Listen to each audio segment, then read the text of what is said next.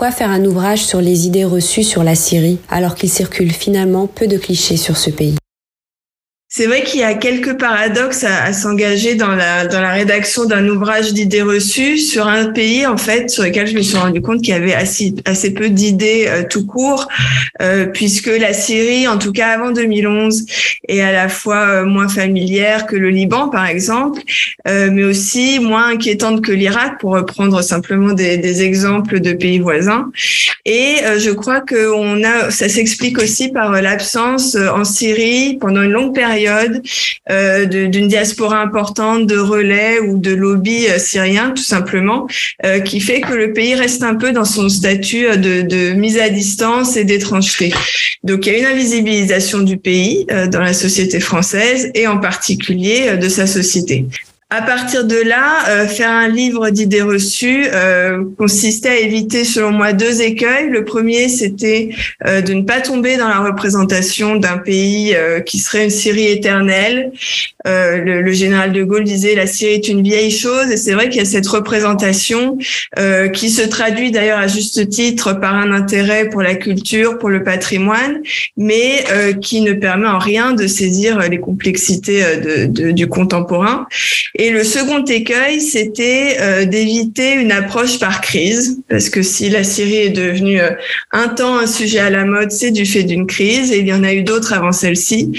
Et euh, cette approche par crise consiste à, à, avoir des coups de projecteur sur ce pays qui, à mon avis, écrase les processus à l'œuvre et ignore les, les dynamiques ordinaires. En outre, euh, ajouté à tout cela, 2011 a été l'occasion le, de nouvelles idées reçues ou de la réactualisation d'anciennes idées reçues, avec une couverture médiatique qui euh, se faisait un peu par superlatif, la crise la plus grave, euh, le conflit le plus meurtrier, mais dont ne découlait pas forcément une meilleure compréhension, euh, notamment parce qu'il y a une polarisation euh, des récits entre ceux qui sont favorables au régime syrien et ceux qui sont portés par l'opposition ou les oppositions euh, d'ailleurs, et tout ça euh, obscurcit le processus plutôt qu'il ne l'éclaire.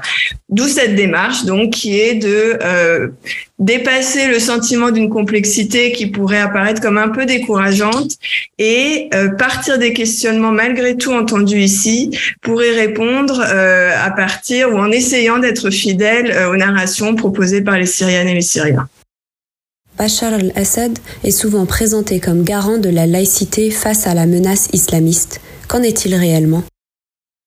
La représentation de la Syrie comme un État laïque est en effet régulièrement portée au, crédit du régime syrien et il y a une historicité à cela euh, qu'on peut sans doute faire commencer à l'indépendance euh, puisque en 46 la Syrie est le premier État arabe qui supprime la mention de la religion sur les papiers d'identité. Euh, dans cette séquence post-indépendance, euh, le, le, parti basse qui euh, qui naît et qui théorise à ce moment-là une certaine idée du nationalisme arabe n'emploie pas le terme de laïcité à proprement parler, mais euh, consacre une liberté de croyance et, euh, et valorise le, le, citoyen selon, euh, je, je, cite le, le, document de 47, selon le travail qu'il accomplit en faveur du progrès et pour la prospérité de la nation arabe. Donc sans considération de ses autres appartenances. Ça n'empêche euh, que le parti basse fait de l'islam sunnite, qui est la religion majoritaire dans le pays, le socle identitaire permettant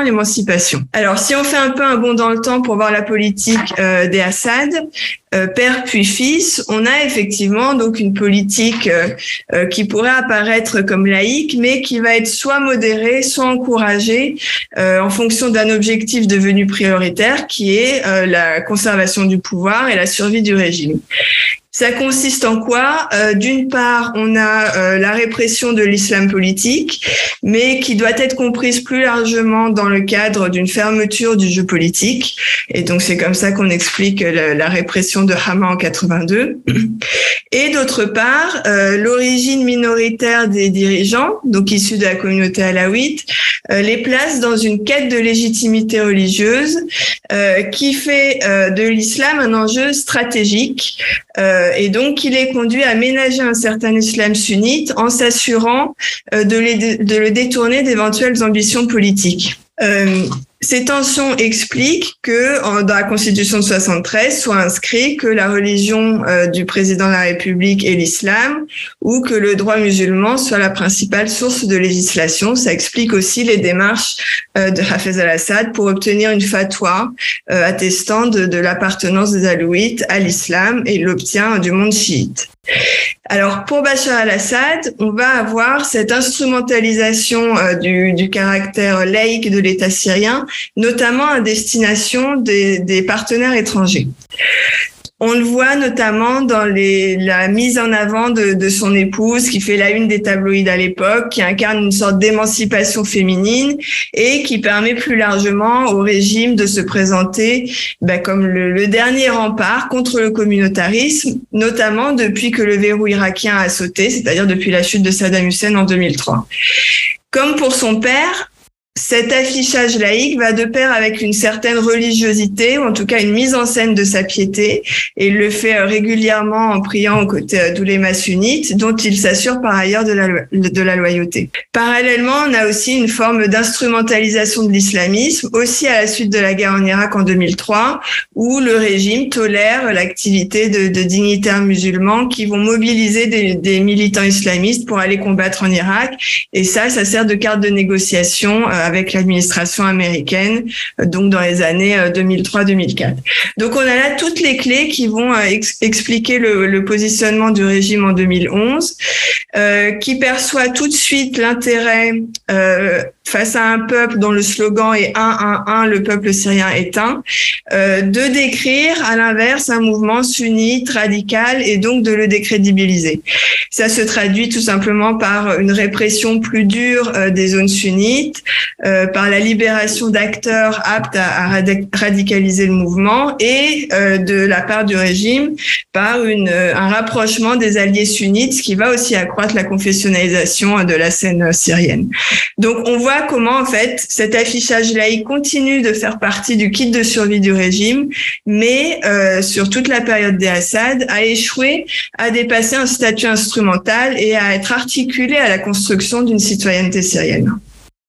La Syrie a-t-elle besoin d'un régime fort ou est-ce que le pluralisme et la démocratie peuvent s'accorder avec la culture politique syrienne?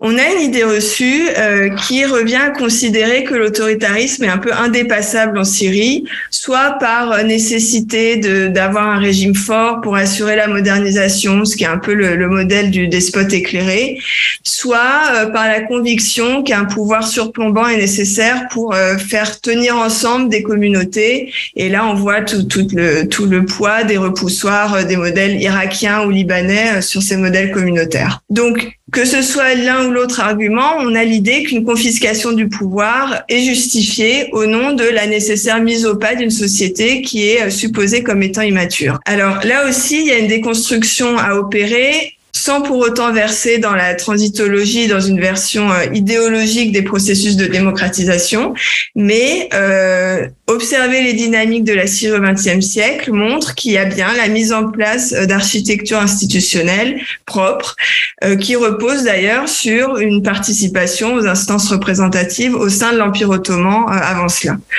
On peut prendre peut-être deux exemples pour l'illustrer. Euh, le premier, c'est l'année 1920. Euh, donc, on est après la Première Guerre mondiale. Euh, le président Wilson a parlé de d'autodétermination des peuples et les Syriens euh, s'organisent en congrès en mars 1920, on a une coalition de libéraux et d'islamistes qui instaure euh, une, monarchie euh, parlementaire sous l'égide du roi Faisal. L'historienne Elizabeth Thompson montre que euh, à ce moment-là, la Syrie construit sa propre culture démocratique, mais elle montre aussi comment ce processus, et ça les historiens l'ont montré, est interrompu par les négociations que mènent les Français et les Britanniques, qui se partagent alors les restes de l'Empire ottoman et qui vont mettre en place une formule mandataire pour la Syrie. Elisabeth Thompson dit que euh, les Syriens sont à ce moment-là privés de leur souveraineté et aussi de leur démocratie. Et d'ailleurs, les acteurs syriens qui ont cru à cette démocratisation ou à ce pluralisme vont être euh, pour un temps décrédibilisés pour avoir cru aux promesses occidentales. Le deuxième exemple, c'est les années 50. Entre 54 et la mise en place de la République arabe unie en 58, on a une sorte d'effervescence que euh, Kevin Martin appelle les années démocratiques alors c'est une, catégorie d'analyse a posteriori, c'est pas en ces termes que le pensent les acteurs, mais on a une période pluraliste, euh, une pratique parlementaire, euh, des élections, euh, l'apparition de nouveaux quotidiens et la mise en, en œuvre de dissensus, de discussions, de débats sur les orientations que doit prendre le pays, euh, que ce soit sur le plan économique ou de politique étrangère, puisqu'on est en pleine guerre froide.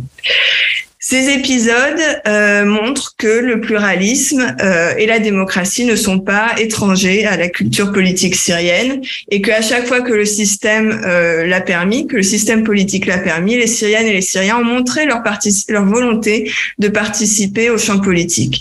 C'est ce qui se confirme en 2011 où on a à nouveau une ouverture du champ des possibles et où on voit que dans les régions échappant à l'emprise du régime, on a là aussi, alors contrainte et parfois de, manière limitée, mais une mise en concurrence des projets politiques, des délibérations, parfois même des élections, et aussi toute une réflexion sur la chose publique, euh, théorisée notamment par Omar Aziz, qui est mort en détention en 2013, mais qui évoque ces formes d'auto-organisation en référence à la Commune de Paris ou à d'autres modèles, et comment cette organisation par le bas, cette horizontalité, euh, peut faire partie de la construction d'une alternative politique en Syrie. Comment analysez-vous la position de la Russie en Syrie? Est-ce une simple alliance stratégique ou existe-t-il des raisons historiques qui expliquent ce lien étroit entre Damas et Moscou? L'URSS est un des premiers États à reconnaître euh, la Syrie indépendante, comme les États-Unis à l'époque, qui font tous deux pression pour mettre fin au mandat français. Ça n'entraîne pas euh, d'alliance mécanique puisque la Syrie euh, nouvellement indépendante euh, se méfie de ces grandes puissances qui d'ailleurs parallèlement reconnaissent aussi l'État d'Israël et la Syrie prône plutôt un principe de neutralité. Donc il y a un décalage, hein, les logiques de, de, la guerre froide vont s'imposer plus tard en Syrie et notamment en 55 où il y a une première délégation parlementaire syrienne qui se rend à Moscou et un premier accord d'armement signé avec un pays du bloc communiste euh, la Tchécoslovaquie. C'est donc dans ces années 50 que se, précipite euh, l'alliance, notamment en réaction à la politique américaine et en particulier à la doctrine Eisenhower, qui promet une aide à tout pays de la région luttant contre le communiste contre le communisme. Donc, en réaction, euh, la Syrie conclut un accord de coopération avec l'URSS, notamment axé euh, sur le développement, irrigation, transport, industrie. Les Américains considèrent alors que la Syrie a basculé dans le camp soviétique aussi parce qu'ils soupçonnent un volet militaire à cet accord de coopération. En fait, c'est une alliance à l'époque sans contenu idéologique. C'est une alliance entre des États. Euh, on a le même type de configuration entre l'URSS et l'Égypte. C'est une alliance aussi intéressée dans le cadre de, des conflits euh, israélo-arabes et qui va se, se renforcer après 67.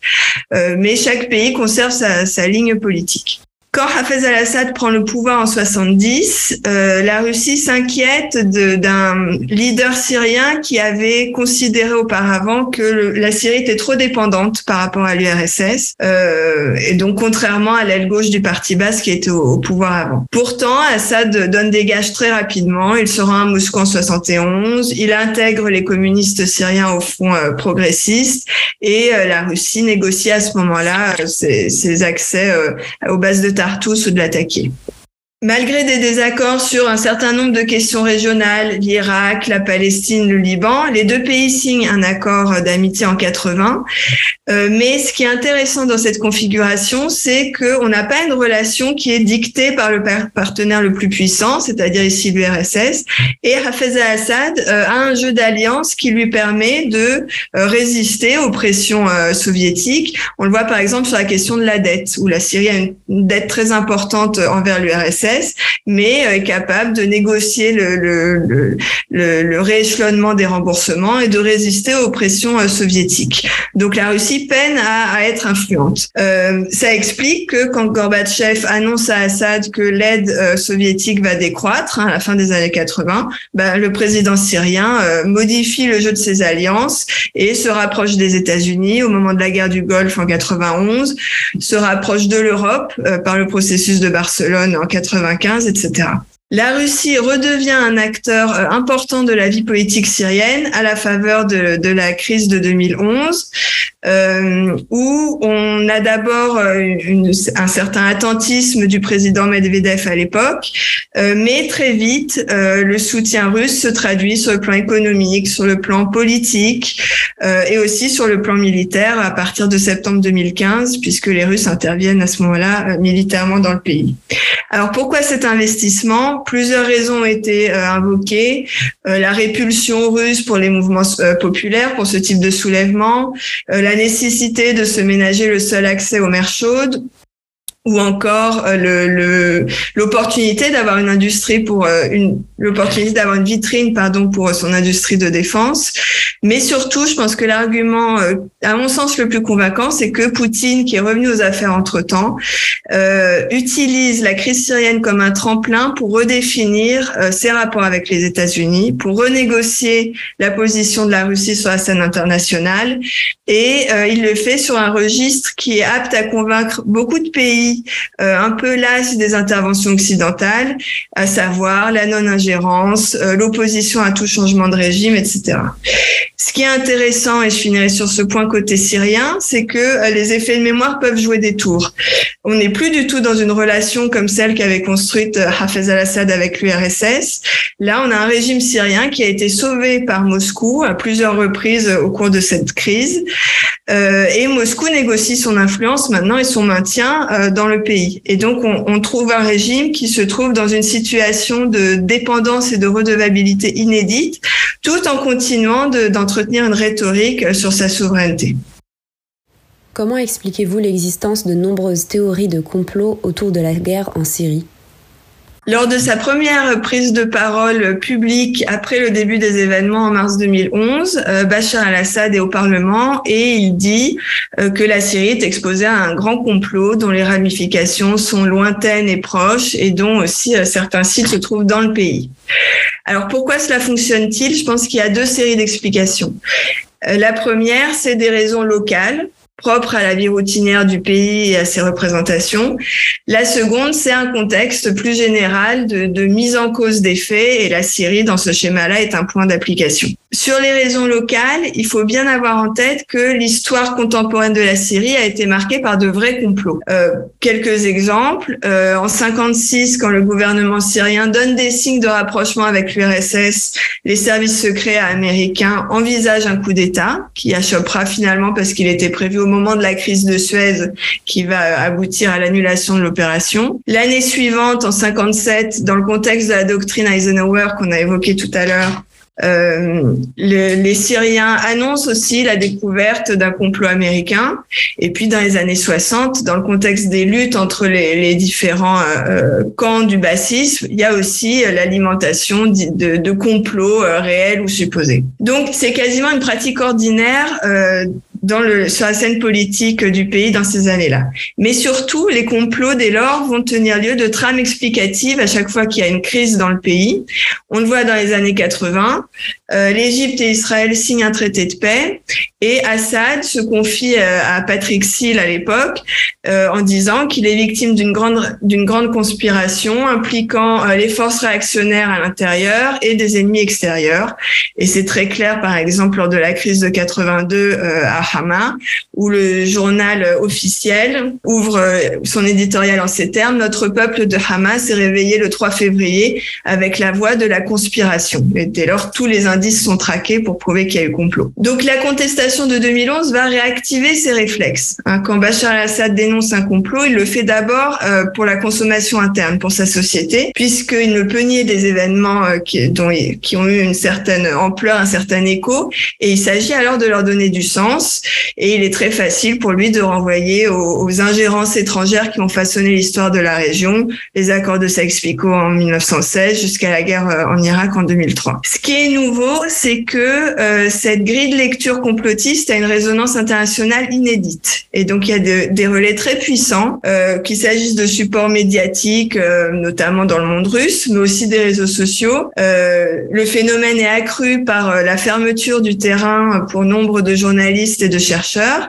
Et donc ce discours complotiste va prendre une ampleur. Alors quelles sont les dites théories du complot? Elles sont variées. C'est soit un complot islamiste contre un régime laïque, soit un complot sioniste contre un pays euh, résistant à Israël, soit un complot américain pour s'approprier les ressources de la région, donc sur un agenda un peu néoconservateur, faisant fi du fait que Obama a été euh, élu entre-temps sur un programme anti-Bush. On a ces différentes, euh, ces différentes hypothèses. On peut prendre peut-être un exemple pour voir un peu le mécanisme à l'œuvre. C'est le discours sur les attaques chimiques qu'il s'agisse de celle de 2013 ou de 2017, euh, les complotistes s'appuient sur un précédent réel qui est euh, la justification de la guerre en Irak en 2003 sur de faux motifs, sur de fausses preuves de détention d'armes de destruction massive donc, il s'appuie sur ça pour instiller le doute euh, sur le, les preuves d'attaques chimiques qui vont avoir lieu en Syrie. On voit en outre comment, notamment en 2017, euh, les Russes accusent les casques blancs, qui sont euh, cette défense civile syrienne, ces sauveteurs bénévoles euh, dans les zones rebelles.